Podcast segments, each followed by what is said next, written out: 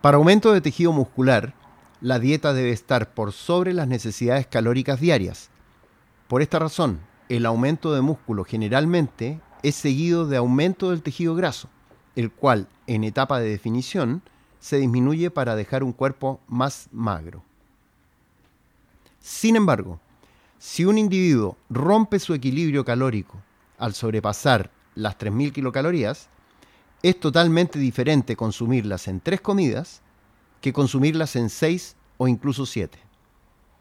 Al consumir tres comidas de casi 1.000 kilocalorías cada una, aumenta la probabilidad de generar depósitos grasos en este programa de aumento de tejido muscular. En cambio, al consumir las mismas 3.000 kilocalorías en un total de 6 comidas diarias, el promedio de calorías por ingesta sería aproximadamente 500 kilocalorías. Como regla general, mientras más se pueda aumentar la ingesta calórica sin un gran aporte calórico por comida, se favorece la generación de tejido muscular al estimular con ejercicio de sobrecarga y se disminuye la probabilidad de generar excesos que sean enviados a reservas de grasa. El metabolismo comprende todas las reacciones químicas del organismo, siendo estas de catabolismo y de anabolismo. Catabolismo se puede asociar a degradación y anabolismo a construcción.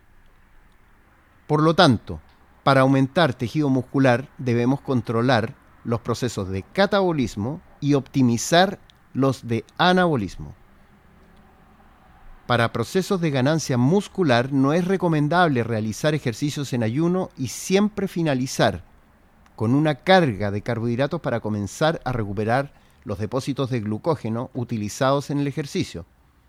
Esto es fundamental para optimizar el proceso anabólico posterior al ejercicio.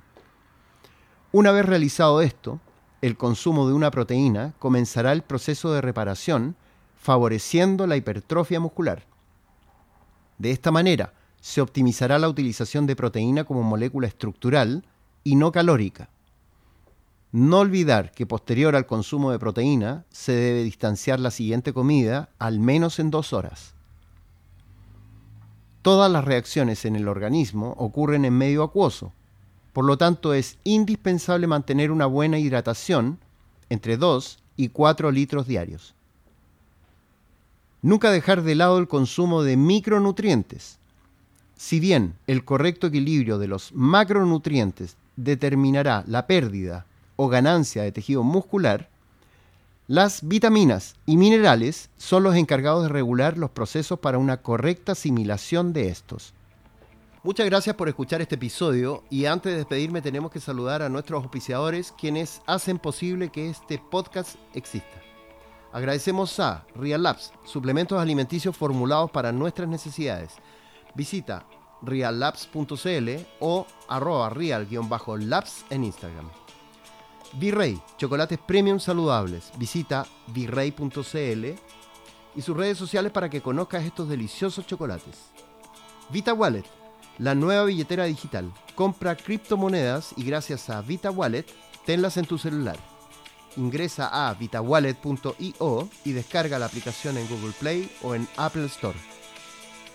Y para los interesados en una consulta conmigo, envíen correo a nutrición.ugoviani.cl o mensaje al WhatsApp más 569-710-86125 o visita mi Instagram en arroba doctorproteína y agenda una hora para que te pueda asesorar.